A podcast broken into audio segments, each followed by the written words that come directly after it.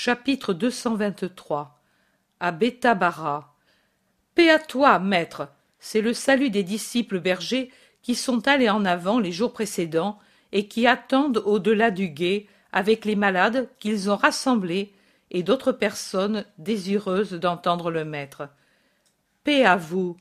Il y a longtemps que vous m'attendez. Trois jours. J'ai été retenu en route. Allons vers les malades. Nous avons fait dresser des tentes pour les abriter, sans faire la navette des villages voisins.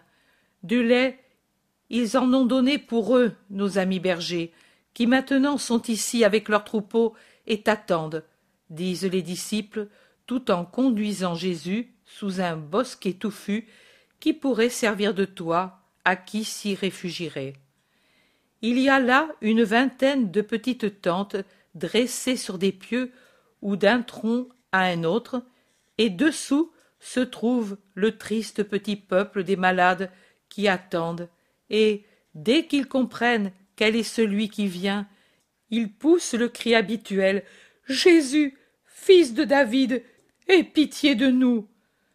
Jésus ne veut pas les faire attendre longtemps, et en se montrant, ou plutôt en se penchant d'une tente à l'autre, sa grande taille ne lui permettant pas de se tenir debout à l'intérieur, il met dans chacune son visage et son sourire qui est déjà une grâce.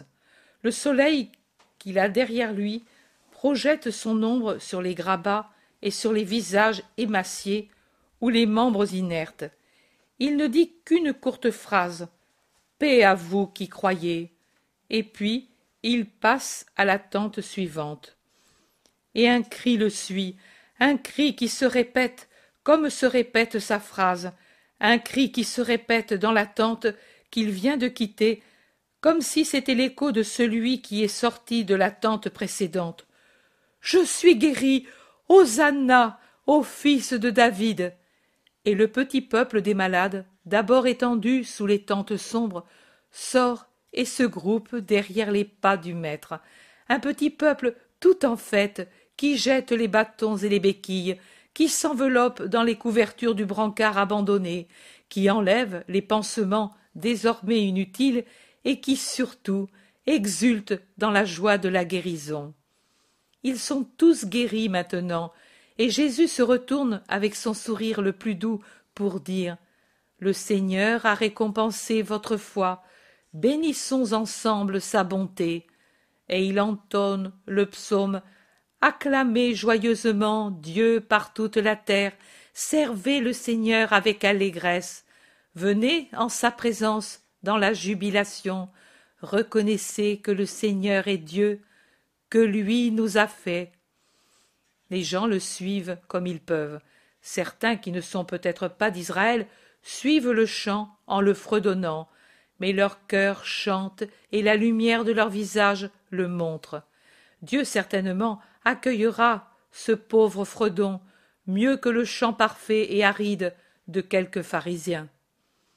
Matthias dit à Jésus Ô Seigneur, en parlant à ceux qui attendent ta parole, rappelle notre Jean.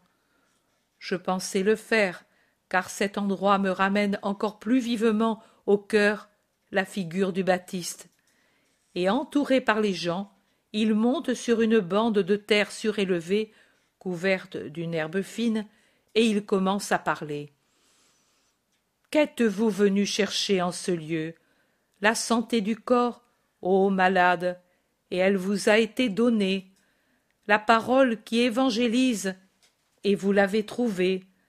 Mais la santé du corps doit être la préparation à la recherche de la santé de l'esprit, de même que la parole qui évangélise doit être la préparation à votre volonté de justice. Malheur si la santé du corps se bornait à la joie de la chair et du sang en restant inerte pour ce qui est de l'esprit. Je vous ai fait louer le Seigneur, qui vous a donné le bienfait avec la santé, mais une fois passé le moment de la jubilation, il ne faut pas cesser de montrer votre reconnaissance au Seigneur, et elle se manifeste dans la volonté sincère de l'aimer. Tout don de Dieu n'est rien, bien qu'il soit chargé de forces actives, si l'homme n'a pas la volonté de faire par compensation le don de son propre esprit à Dieu. Ce lieu a entendu la prédication de Jean. Plusieurs de vous, certainement, l'ont entendu. Tant de gens en Israël l'ont entendu. Mais elle n'a pas produit en tous les mêmes résultats, bien que le Baptiste ait dit à tous les mêmes paroles. Comment donc tant de différence D'où vient-elle? De la volonté différente des hommes qui ont recueilli ces paroles. Pour certains, elles les ont réellement préparées à moi, et par conséquent à leur sainteté. Pour d'autres, au contraire, elles les ont préparées contre moi, et par conséquent à leur injustice. Comme le cri d'une sentinelle, elles ont résonné, et l'armée des esprits s'est divisée bien qu'il n'y ait eu qu'un seul cri. Une partie d'entre eux se sont préparés pour suivre leur chef, une partie d'entre eux se sont armés et ont étudié des plans pour le combattre, moi et ceux qui me suivent. Et c'est pour cela qu'Israël sera vaincu, car un royaume divisé en lui-même ne peut être fort, et les étrangers en profitent pour le subjuguer. Jésus poursuit. Il en est de même en chaque esprit. En tout homme, il y a des forces bonnes et des forces qui ne le sont pas. La sagesse parle à l'homme tout entier, mais ils sont peu nombreux les hommes qui savent vouloir faire régner une seule partie, celle qui est bonne. Pour la volonté de choisir une seule partie et de la faire reine, les fils du siècle ont plus de capacité. Eux savent être complètement mauvais quand ils veulent l'être, et ils rejettent comme des vêtements inutiles les parties bonnes qui pourraient résister en eux. Au contraire, les hommes qui n'appartiennent pas au siècle et qui sont poussés vers la lumière ne savent que difficilement imiter les fils du siècle et rejeter loin d'eux les vêtements qu'ils répudient, les parties mauvaises qui essaient de résister en eux. J'ai dit que si un œil est un scandale, il faut l'arracher, que si une main est un scandale, il faut la couper, car il vaut mieux entrer mutilé dans la lumière éternelle que dans les ténèbres éternelles avec les deux yeux ou les deux mains. Le Baptiste était un homme de notre temps. Plusieurs d'entre vous l'ont connu. Imitez son exemple héroïque. Lui, par amour pour le Seigneur et pour son âme, a jeté bien plus qu'un œil ou une main, mais sa vie même pour être fidèle à la justice. Plusieurs de vous auront peut-être été ses disciples et diront encore qu'ils l'aiment. Mais souvenez-vous que l'amour pour Dieu et pour les maîtres qui conduisent à Dieu se montre en faisant ce qu'ils ont enseigné, en imitant leurs œuvres de justice et en aimant Dieu avec tout soi-même jusqu'à l'héroïsme.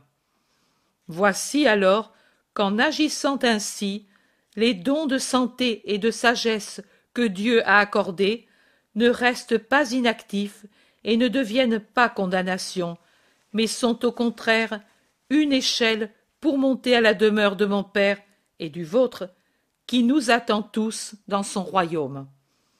Faites pour votre bien, faites que le sacrifice du Baptiste, toute une vie de sacrifice terminée par le martyr, et mon sacrifice, toute une vie de sacrifice et qui se termine en un martyr cent et cent fois plus grand que celui de mon précurseur, ne reste pas inactif pour vous.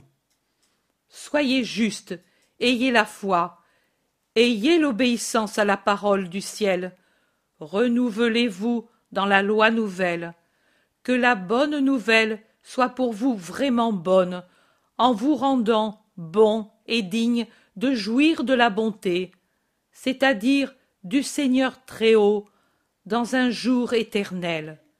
Sachez distinguer les vrais bergers des faux, et suivez ceux qui vous donnent les paroles de vie qu'ils ont apprises de moi. Elle est proche, la fête des Lumières, la célébration de la dédicace du Temple. Rappelez-vous qu'elles ne sont rien, les lampes nombreuses, en l'honneur de la fête et du Seigneur, si votre cœur reste sans lumière. La lumière, c'est la charité, et la douille, la volonté d'aimer le Seigneur par les œuvres bonnes. Rappeler la dédicace du temple est une bonne chose, mais il est beaucoup plus grand et meilleur et plus agréable au Seigneur de dédier à Dieu son propre esprit et de le reconsacrer par l'amour. Des esprits justes dans des corps justes, car le corps ressemble au mur qui entoure l'autel. Et l'esprit, c'est l'autel sur lequel descend la gloire du Seigneur. Dieu ne peut descendre sur des autels profanés par les propres péchés, ou par des contacts avec des chairs mordues par la luxure, ou des pensées mauvaises. Soyez bons. La peine de l'être humain dans les continuelles épreuves de la vie est compensée avec usure par la récompense future et dès maintenant par la paix qui console le cœur des justes à la fin de chacune de leurs journées quand ils s'étendent pour le repos et trouvent leur oreiller exempt de remords cauchemar de ceux qui veulent des jouissances illicites et n'arrivent qu'à se donner une agitation sans paix. N'enviez pas les riches ne haïssez personne ne désirez pas ce que vous voyez aux autres. Soyez contents de votre état en pensant que de faire la volonté de dieu en toutes choses c'est la clé qui ouvre les portes de la jérusalem éternelle. Je vous quitte beaucoup d'entre vous ne me verront plus car je vais aller préparer les places de mes disciples. Je bénis spécialement vos enfants vos femmes que je ne verrai plus et puis vous les hommes. Oui je veux vous bénir. Ma bénédiction servira à ne pas faire tomber les plus forts et à relever les plus faibles. Seul pour ceux qui me trahiront en me haïssant ma bénédiction sera sans valeur. Il les bénit tous ensemble et puis il bénit les femmes et embrasse les enfants et lentement il revient vers le gué avec les cinq apôtres restés avec lui et les disciples ex bergers chapitre sur le chemin du retour à Nobé. Ils sont déjà sur les pentes de l'Oliveraie et les trois couples d'apôtres laissés à Jéricho, à Técua et à Béthanie sont de nouveau réunis au Maître. Mais Judas de Kériote est toujours absent et les apôtres en parlent à voix basse. Jésus est d'une tristesse infinie. Les apôtres qui le remarquent disent entre eux C'est certainement à cause de Lazare c'est vraiment un homme fini et les sœurs font peine à voir. Le maître ne peut même pas s'arrêter dans cette maison avec tant de rancœur qui le poursuit. Cela aurait été un réconfort pour le malade et les sœurs et aussi pour le maître. Moi je ne puis comprendre pourquoi il ne le guérit pas s'exclame thomas. Ce serait juste même un ami qui l'aide tant injuste murmure barthélemy ah pour être juste c'est vraiment injuste. Je crois qu'en ces jours tu t'en es persuadé dit le zélote à barthélemy. Oui c'est vrai. Et c'est vrai aussi ce que tu sous-entends. Je n'étais pas bien convaincu de sa justice avec ses relations qu'ils avaient avec les gentils avec l'éducation reçue du père qui était très très je dirais condescendant à de nouvelles formes de vie différentes des nôtres la mère était un ange dit simon le zélote d'un air décidé. C'est peut-être pour cela qu'ils sont des justes. Survolons le passé de marie. Maintenant elle s'est rachetée dit philippe. Oui mais tout cela me rendait méfiant. Maintenant je suis vraiment convaincu et je m'étonne que le maître mon frère dit jacques d'alphée sait évaluer la valeur des créatures. Nous en avons souffert, nous aussi, pendant très longtemps, par suite d'une jalousie naturelle, humaine, en voyant les étrangers exaucer plus que nous qui étions de sa famille. Mais maintenant nous avons compris que l'erreur était dans notre pensée et la justice dans la sienne. Nous regardions sa manière de faire comme de l'indifférence et même comme une dépréciation, une incompréhension de notre valeur. Maintenant, on a compris. Lui préfère attirer à lui ceux qui sont difformes et informes. Lui séduit par ses moyens infinis les âmes plus mesquines, plus éloignées, plus en danger. Vous rappelez-vous la parabole de la brebis égarée? La vérité, la clé de sa manière d'agir, se trouve dans cette parabole.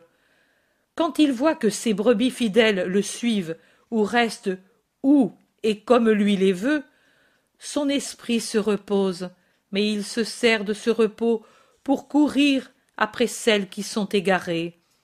Il sait que nous l'aimons, que Lazare et ses sœurs l'aiment, que les femmes disciples l'aiment, et de même les bergers. Aussi, il ne perd pas son temps avec nous en des preuves spéciales d'amour. Il ne cesse pas de nous aimer. Il nous a toujours dans son cœur. Nous-mêmes y entrons et ne voulons pas en sortir. Mais les autres, les pécheurs, les égarés, il doit leur courir après, les attirer par son amour et ses miracles, par sa puissance. Et il le fait. Lazare, Marie et Marthe continueront de l'aimer, même sans miracle. André dit C'est vrai. Pourtant, qu'aura-t-il voulu dire par son dernier salut? Vous l'avez entendu. L'amour du Seigneur pour vous se manifestera en proportion de votre amour. Et souvenez-vous que l'amour a deux ailes pour être parfait, deux ailes d'autant plus démesurées qu'il est plus parfait. La foi et l'espérance. Oui, qu'aura-t-il voulu dire se demandent plusieurs. Un silence, puis Thomas, avec un grand soupir, conclut son discours intérieur. Pourtant, ce n'est pas toujours que sa bonne patience obtient la rédemption. Moi aussi j'ai souffert parfois pour la préférence qu'il montre à Judas de Kériote. Préférence Il ne me semble pas. Il le reprend comme tout autre d'entre nous, dit André. Par justice, oui, mais considère combien plus de rigueur mériterait cet homme. C'est vrai. Eh bien, j'en ai souffert parfois. Mais maintenant, je comprends qu'il le fait certainement parce que c'est le plus informe de nous. Le plus malheureux, dois-tu dire, Thomas, dit le Thaddée, le plus malheureux. Vous croyez que cette tristesse, et il montre Jésus qui marche en avant, seul, absorbé en sa peine, lui vient de la maladie de Lazare et des larmes de ses sœurs. Moi, je vous dis qu'elle vient de l'absence de Judas. Il espérait qu'il le rejoindrait en allant à Bethabara. Il espérait au moins le retrouver à Jéricho, Técua ou à Béthanie au retour. À présent, il n'espère plus. Il a la certitude que Judas agit mal. Je n'ai pas cessé de l'observer, et j'ai vu que son visage a pris cet aspect de déréliction absolue quand toi, Barthélemy, tu as dit Judas n'est pas venu. Jean s'exclame. Mais il connaît les choses avant qu'elles soient. J'en suis certain. Beaucoup. Pas toutes. Je pense que son père lui en tient quelques-unes cachées, par pitié, dit le zélote. Les onze se divisent en deux groupes, ceux qui acceptent une version et ceux qui sont pour l'autre, et chacun apporte ses raisons pour soutenir la sienne. Jean s'écrie. Oh. Moi. Je ne veux écouter ni l'un ni l'autre, ni non plus moi-même. Nous sommes tous de pauvres hommes, et nous ne pouvons voir juste.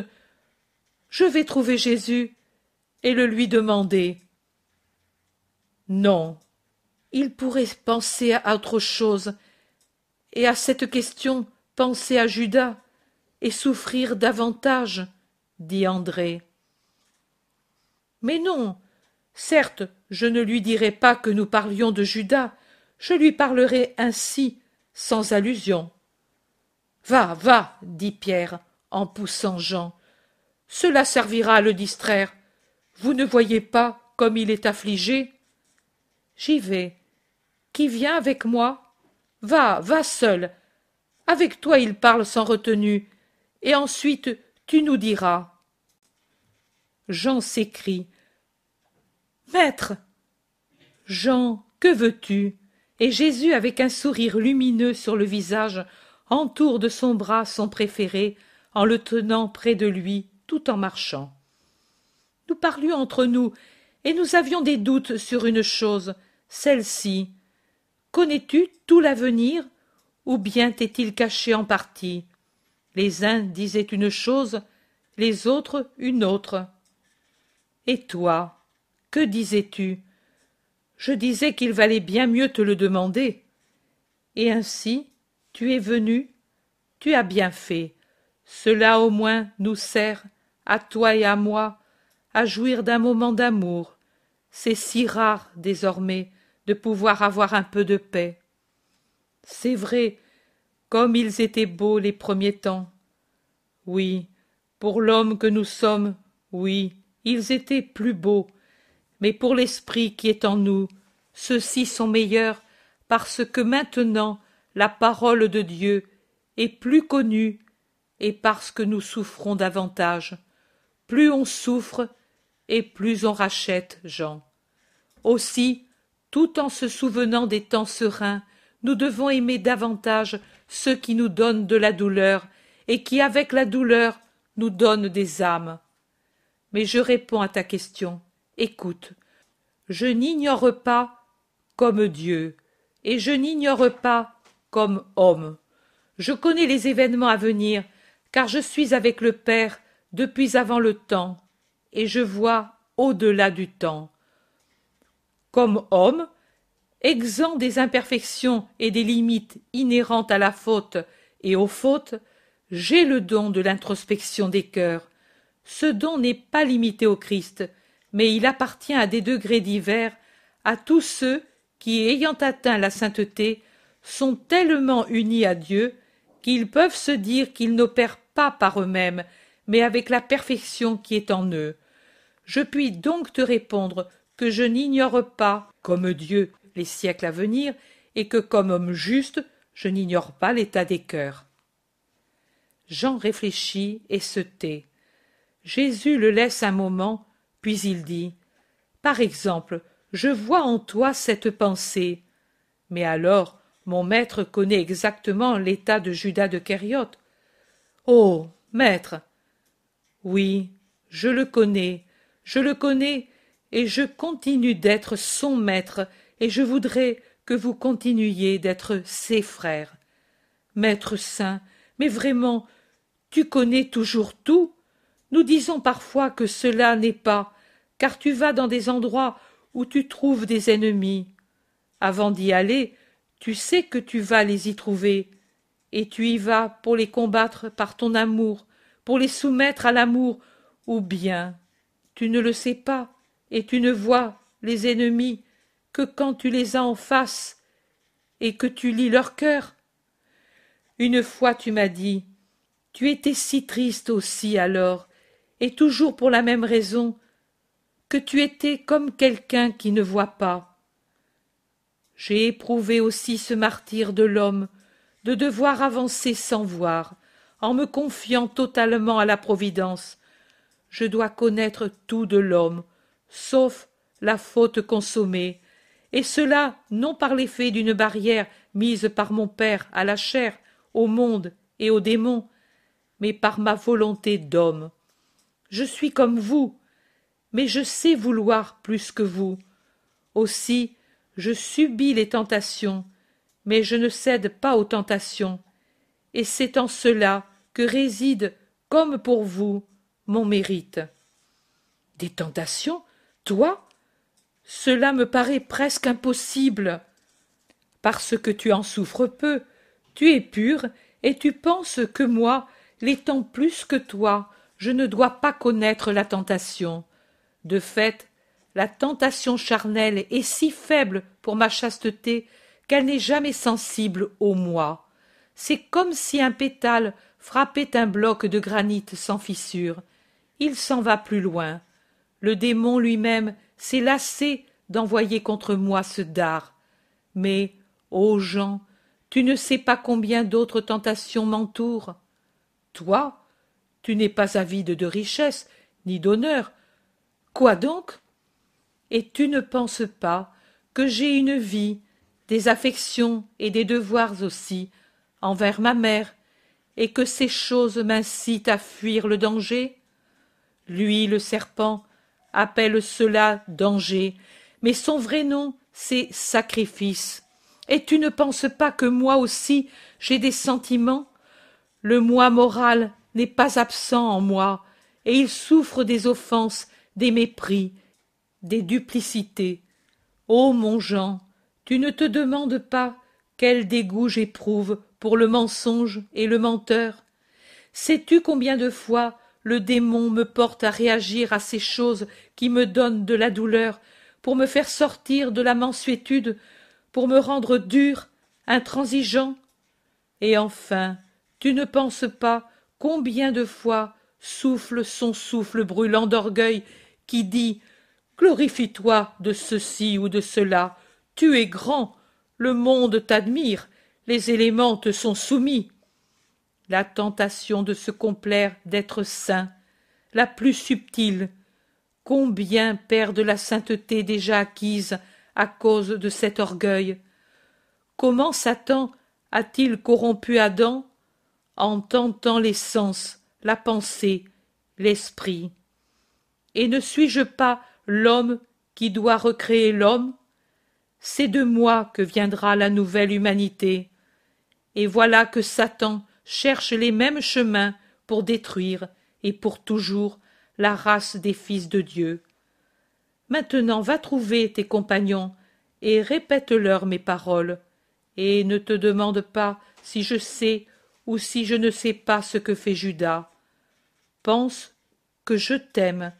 Cette pensée ne suffit-elle pas pour occuper un cœur? Il lui donne un baiser et le congédie. Et resté seul de nouveau, il lève les yeux vers le ciel que l'on voit à travers le feuillage des oliviers, et il gémit.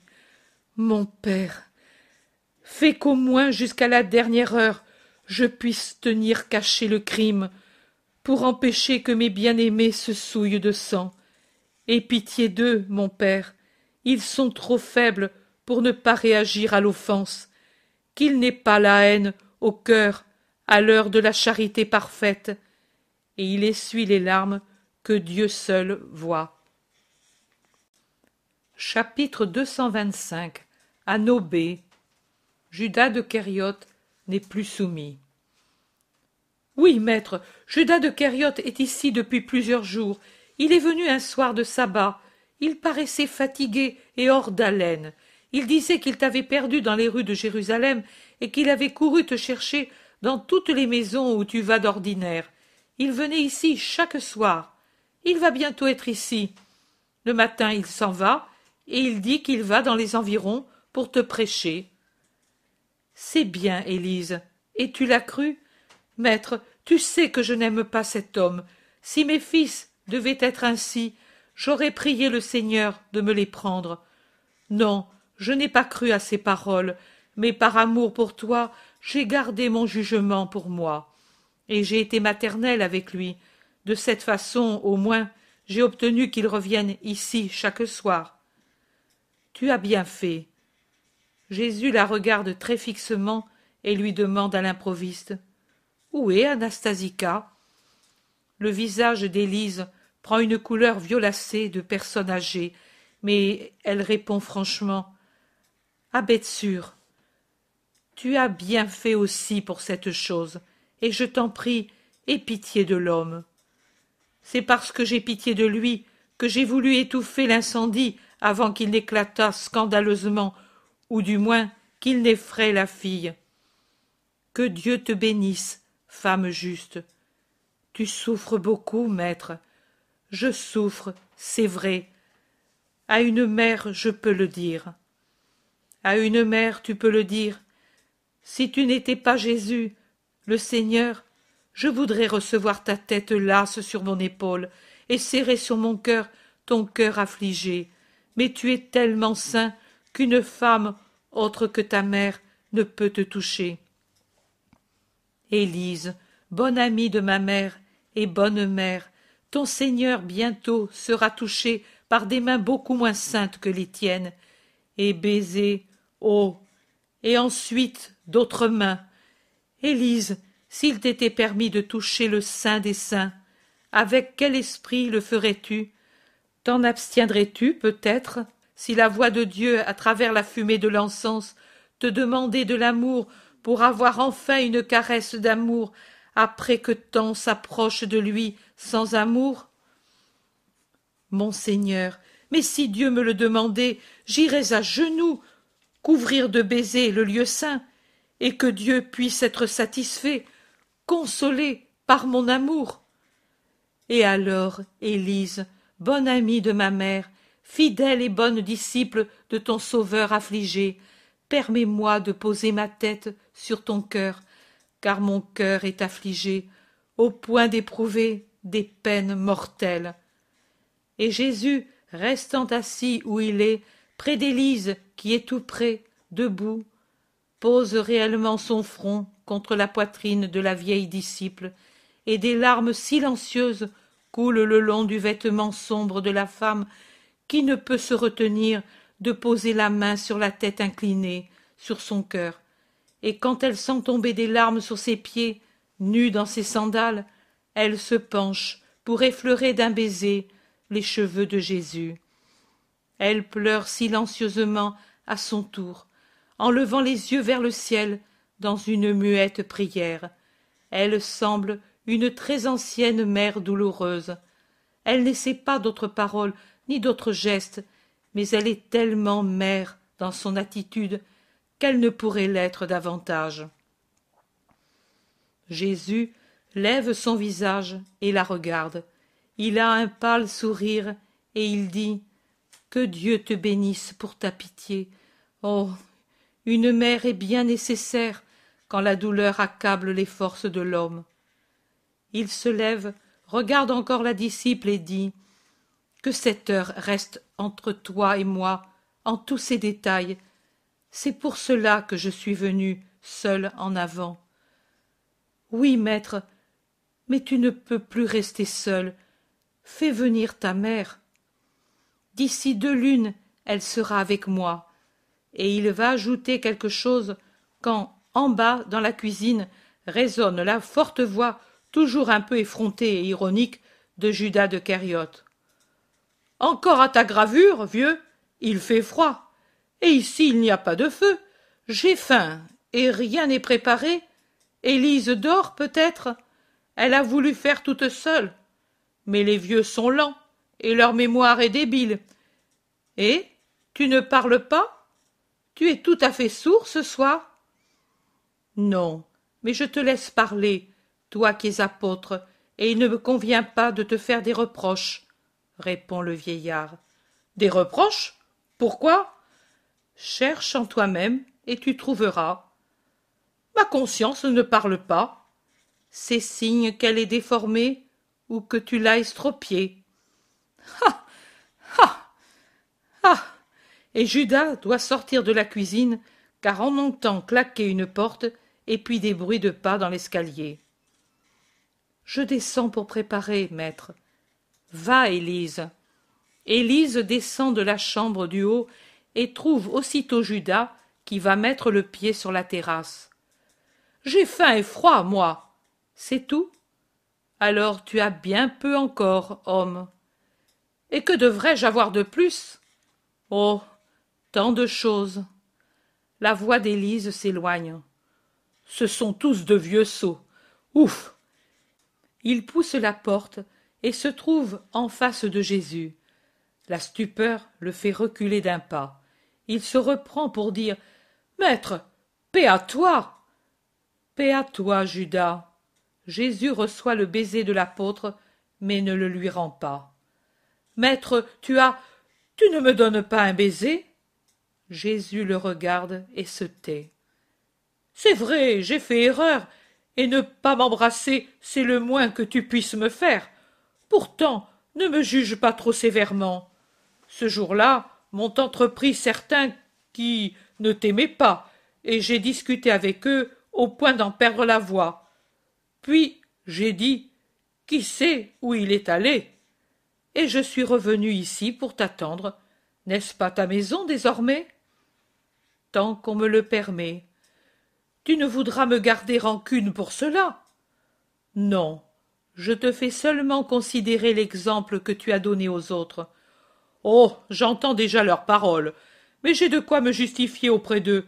Avec toi, je ne le fais même pas, car je sais que tu m'as déjà pardonné. Je t'ai déjà pardonné, c'est vrai. De la part de Judas, on s'attendrait à un acte d'humilité, d'amour, pourtant de bonté. Au contraire, il en a un tout opposé, un acte de dépit, et il s'écrie. Mais il n'y a donc pas moyen de te voir en colère. Quel homme es-tu? Jésus se tait, et Judas le regarde, lui debout, Jésus assis la tête penchée, et l'Iscariote hoche la tête avec un sourire mauvais sur les lèvres. Et pour lui, l'incident est surmonté. Il se met à parler de choses et d'autres comme s'il était le plus en règle de tous. Il fait nuit. Les bruits de la rue cessent. Descendons, commande Jésus. Ils descendent dans la cuisine où luit le feu et où brûle une lampe à trois becs. Jésus, fatigué, s'assoit près du foyer et paraît sommeiller dans la tiédeur de la pièce. On frappe. Le vieillard ouvre. Ce sont les apôtres. Pierre, entré le premier, voit Judas et l'entreprend. On peut savoir où tu as été? Ici, tout simplement, ici. J'aurais été stupide de courir çà et là après des êtres disparus. Je suis venu ici où j'étais certain que vous seriez revenu. C'est une belle façon d'agir. Le maître ne m'a pas fait de reproches, et du reste, sache que je n'ai pas perdu mon temps. J'ai évangélisé tous les jours, et j'ai même fait des miracles, et cela est bon. Et qui t'avait autorisé? dit sévèrement Barthélemy. Personne, ni toi, ni personne. Mais il suffit d'être euh, des euh, de là. Bref les gens s'étonnent et murmurent et rient de nous apôtres qui ne faisons rien. Et moi qui le sais j'ai agi pour tous et j'ai encore fait davantage. Je suis allé voir Elchias et je lui ai prouvé que l'on n'agit pas mal quand on est saint. Ils étaient nombreux. Je les ai convaincus.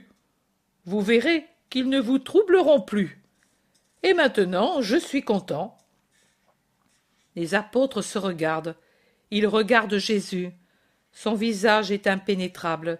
Il semble voilé par une grande lassitude physique. Cela seulement se voit.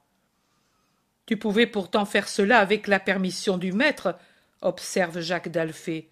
Nous n'avons pas cessé d'être inquiets à cause de toi. Oh bien.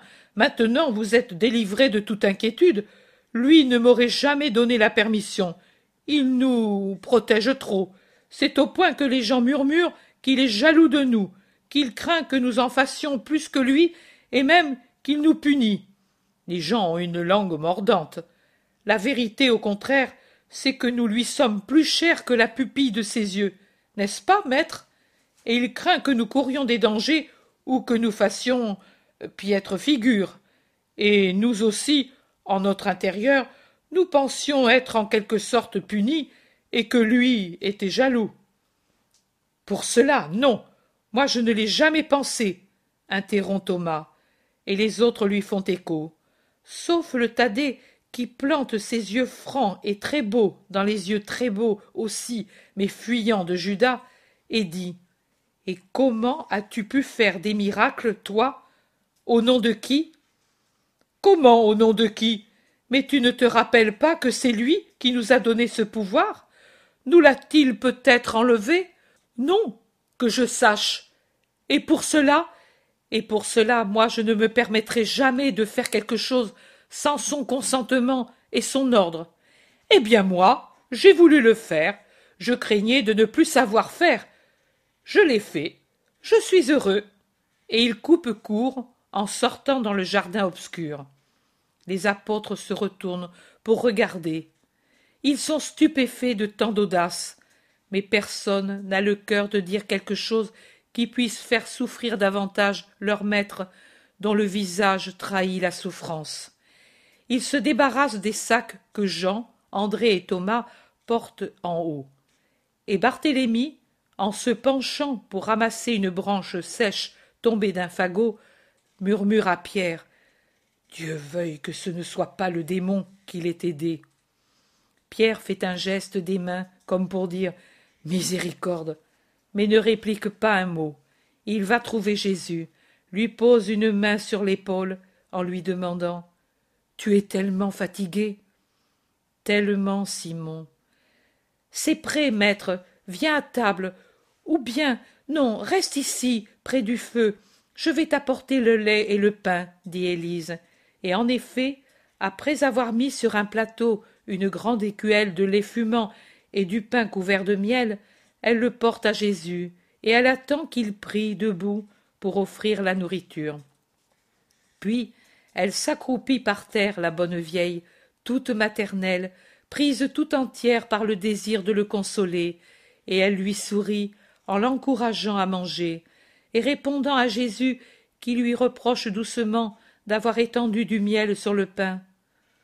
Je te donnerai mon sang pour te fortifier, mon maître. C'est le pauvre miel de mon jardin de bêtes et il ne peut fortifier que ton corps. Mais mon cœur. Les autres mangent autour de la table, avec l'appétit robuste des gens qui ont beaucoup marché. Et Judas, tranquille, presque effronté, mange avec eux, et il n'y a que lui pour parler. Il parle encore, lorsque Jésus commande Allez, chacun dans la maison qui le loge. La paix soit avec vous. Reste avec lui Judas, Barthélemy, Pierre et André. Et Jésus commande tout de suite le repos. Il éprouve une lassitude mortelle au point de ne plus pouvoir supporter la fatigue de parler et d'entendre parler, et moi je pense de supporter l'effort de se dominer en ce qui concerne Judas de Kériote.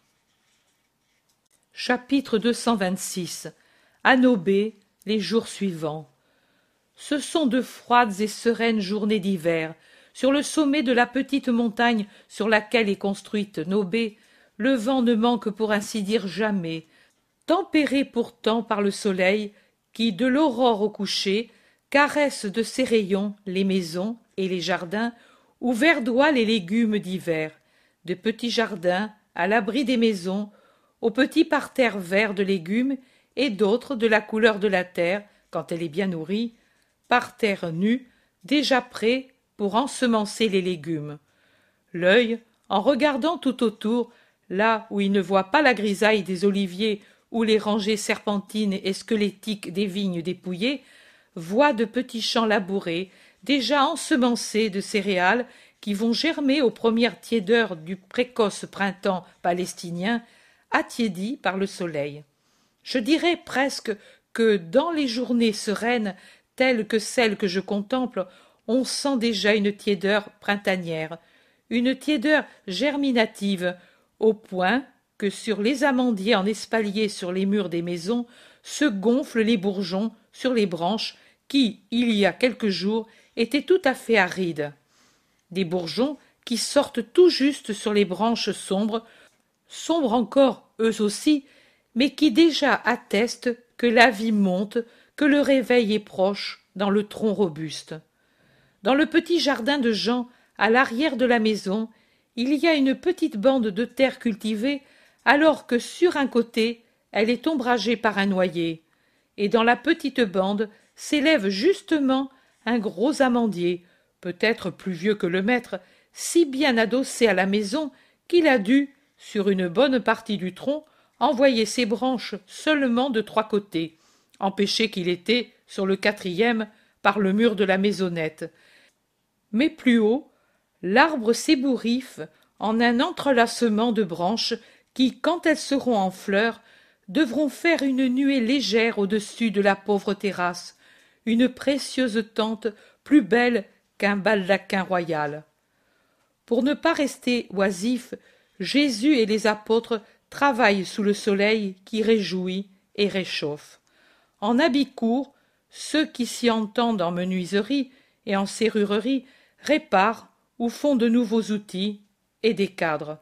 D'autres binent le terrain, rechaussent des légumes transplantés, renforcent une haie de roseaux secs et d'aubépines vertes qui font de deux côtés une clôture au petit jardin, ou bien taillent l'amandier et le noyer et lient des sarments de vigne que le vent de l'hiver a détachés.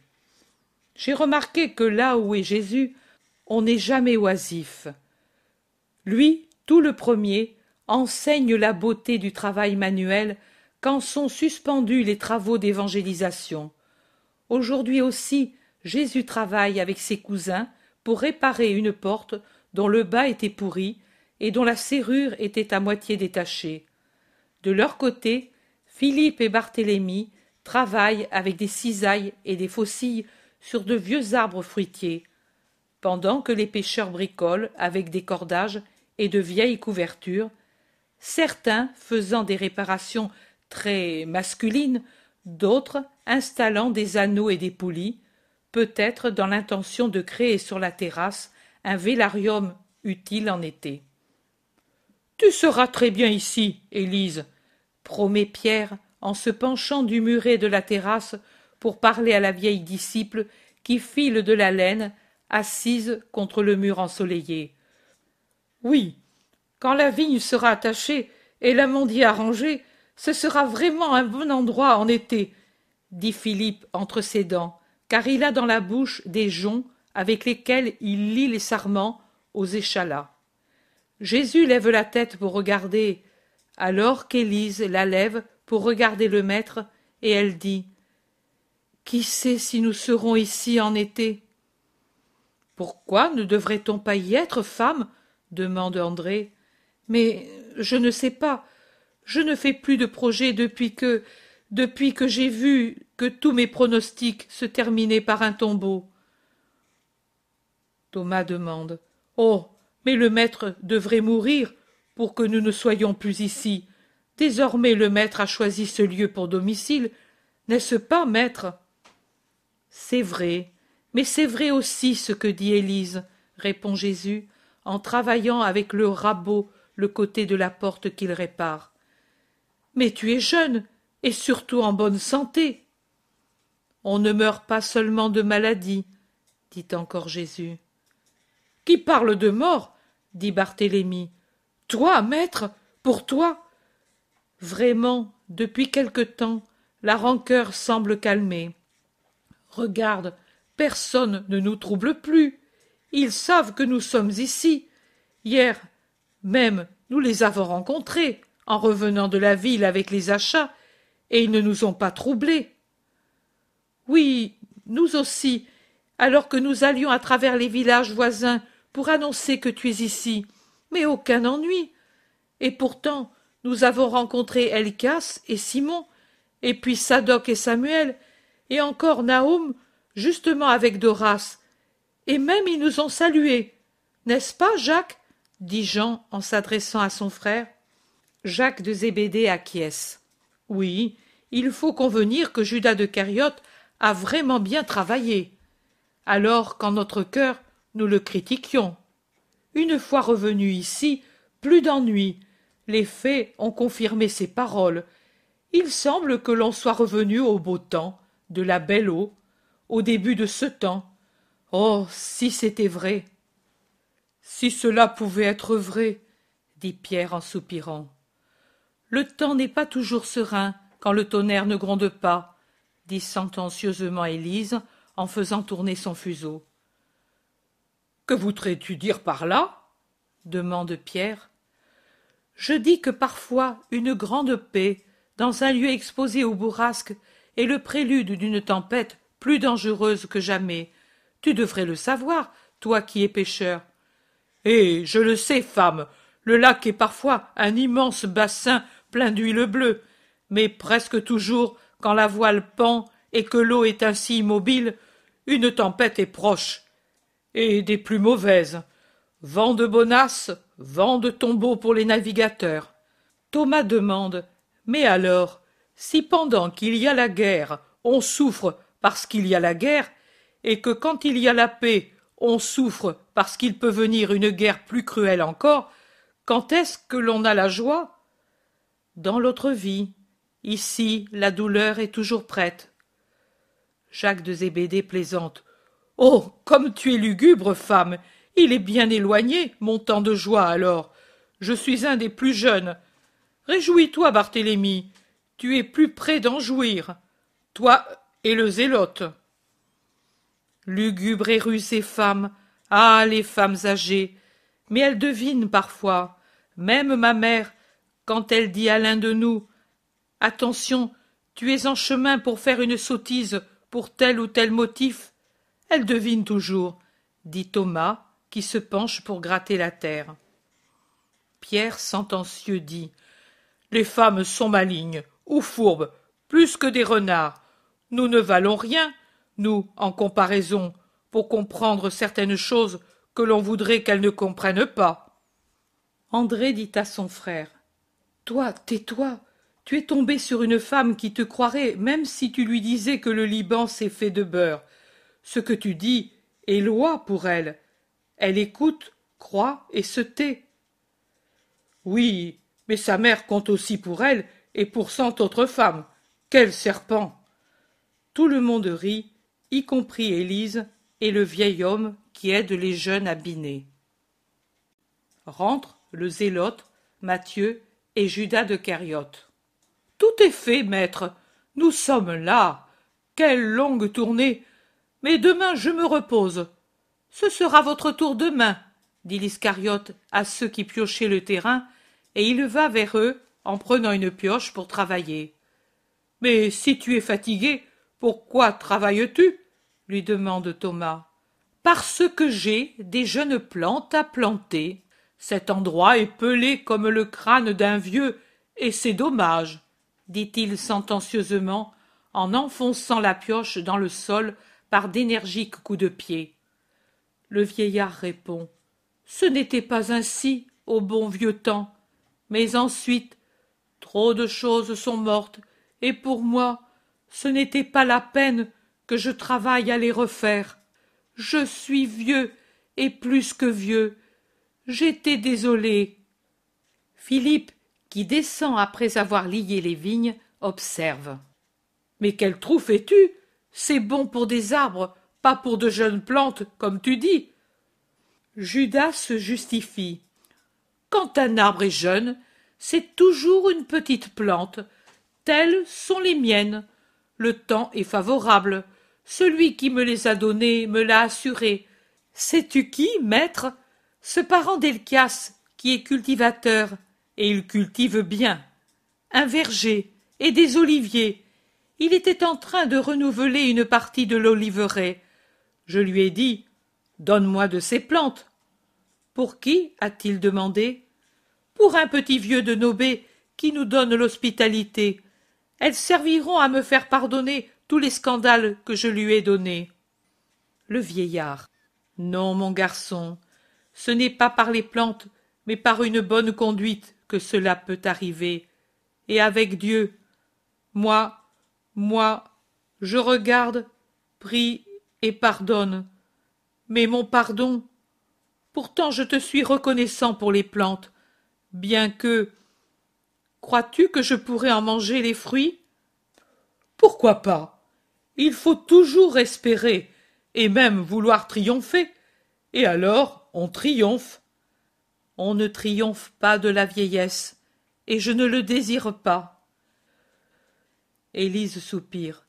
De beaucoup d'autres choses aussi on ne triomphe pas S'il suffisait de vouloir pour posséder, moi j'aurais mes fils.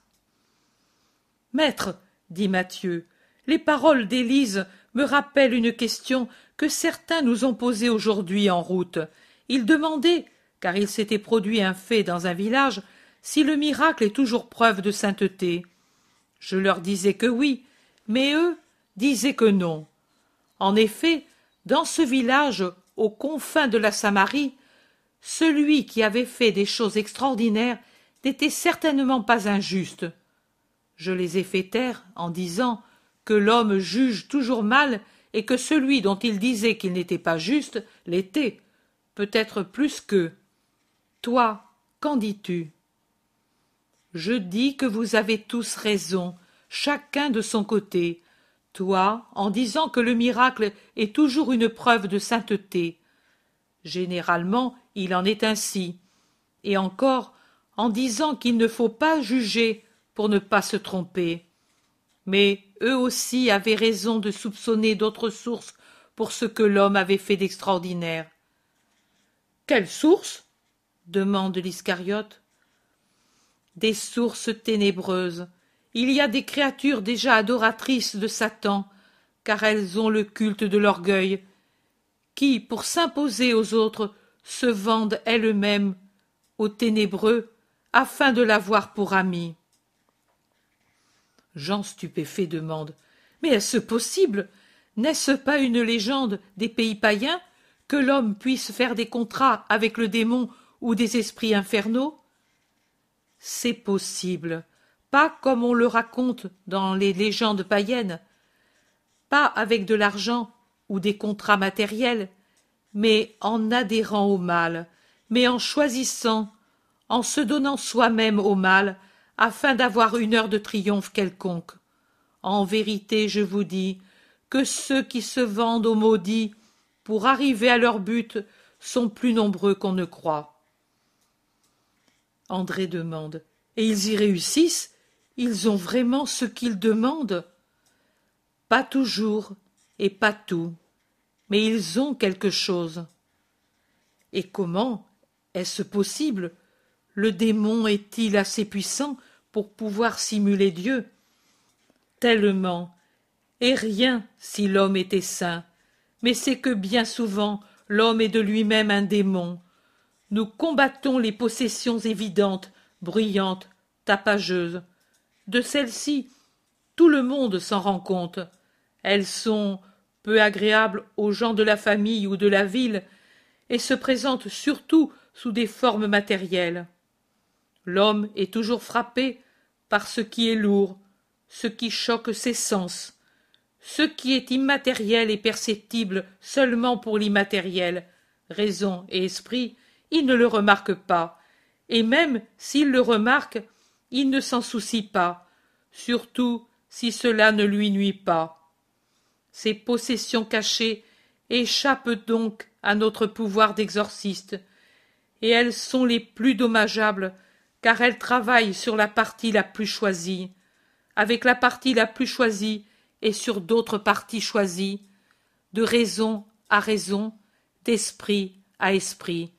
Ce sont comme des miasmes corrupteurs impalpables qu'on ne remarque pas jusqu'au moment où la fièvre avertit celui qui en est frappé qu'il est atteint. Tous demandent et Satan aide? Vraiment? Pourquoi? Et pourquoi Dieu le laisse faire? Et le laissera-t-il toujours faire, même après que tu régneras? Satan aide pour finir d'asservir. Dieu le laisse faire, car de cette lutte entre le haut et le bas, entre le bien et le mal, émerge la valeur de la créature, la valeur et la volonté il le laissera toujours faire, même après que je me serai élevé. Mais alors Satan aura contre lui un ennemi bien grand, et l'homme aura une amie bien puissante. Qui Qui La grâce? Oh bien. Alors pour ceux de notre temps, sans la grâce, il sera plus facile d'être asservi, mais la chute sera aussi moins grave. dit l'Iscariote, toujours en bêchant. Non, Judas, le jugement sera le même. C'est une chose injuste, alors, car si nous sommes moins aidés, par conséquent, nous devrions être moins condamnés. Tu n'as pas tous les torts, dit Thomas. Au contraire, il a tort, Thomas, car nous d'Israël, nous avons déjà tant de foi, d'espérance, de charité, et tant de lumière, de sagesse, que nous ne pouvons avoir l'excuse de l'ignorance. Vous, ensuite, vous qui avez déjà la grâce pour votre maîtresse depuis presque trois années, vous serez déjà jugés comme ceux du temps nouveau, dit Jésus, en appuyant beaucoup sur les mots et en regardant Judas, qui a levé la tête et qui, tout pensif, fixe le vide. Puis Judas de Kériote hoche la tête comme s'il concluait son raisonnement intérieur, et, en enfonçant de nouveau sa pioche dans le sol, il demande Et celui qui se donne ainsi au démon, que devient-il? Un démon. Un démon? De cette façon, si moi, par exemple, pour affirmer que ton contact donne un pouvoir surnaturel, je faisais des choses que tu critiques, je serais un démon? Tu l'as dit. André, presque épouvanté, dit J'espère bien que tu ne les fais pas pourtant. Moi? Ha ha Je plante les arbustes pour notre vieillard. Et il court vers l'autre côté du jardin et revient avec cinq plantes que la terre qui enveloppe les racines rend sûrement pesante. Pierre demande Mais es-tu venu de Béthéron avec cette charge sur les épaules? D'au-delà de Gabaon, devrais-tu dire. C'est là que se trouvent en partie les vergers de Daniel. Quelle terre magnifique Regardez Et il effrite entre ses doigts la terre qui enveloppe les racines, puis il détache le lacet qui tient les cinq tigelles déjà grosses comme le bras. Deux seulement ont à leur extrémité un peu de feuillage, et c'est un feuillage d'olivier. Voilà, celui-ci pour Jésus et l'autre pour Marie, qui sont la paix du monde. Je les plante les premiers, car je suis un homme de paix. Ici et là, et il les place aux deux extrémités de la petite bande de terre. Et ici un pommier jeune et bon, comme celui de l'Éden, pour te rappeler, aux gens, que toi aussi tu viens d'Adam, et que tu ne dois pas t'étonner si je puis être pécheur. Attention, toi, au serpent. Et ici, non, ici, ce n'est pas bien. Là, sur le devant, près du mur, ce jeune figuier. Comment se fait-il qu'il n'y ait pas un figuier dans le jardin?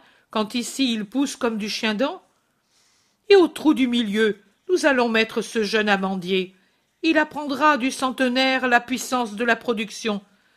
Voilà qui est fait.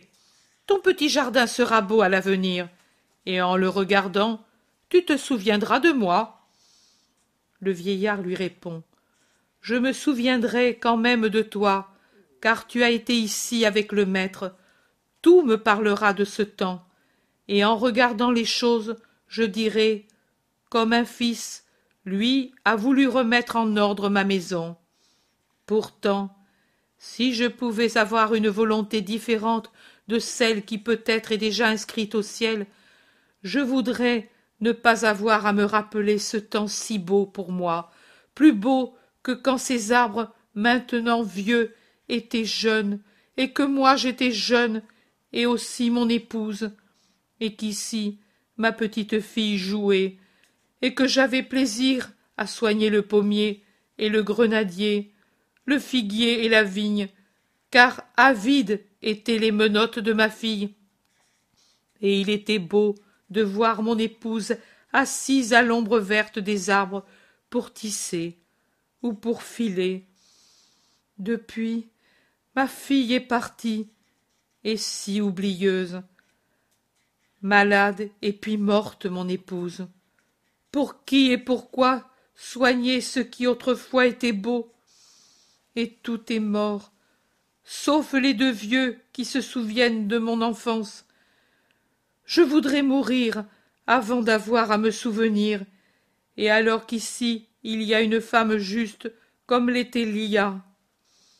Je te remercie pour les plantes, pour le travail, pour tout.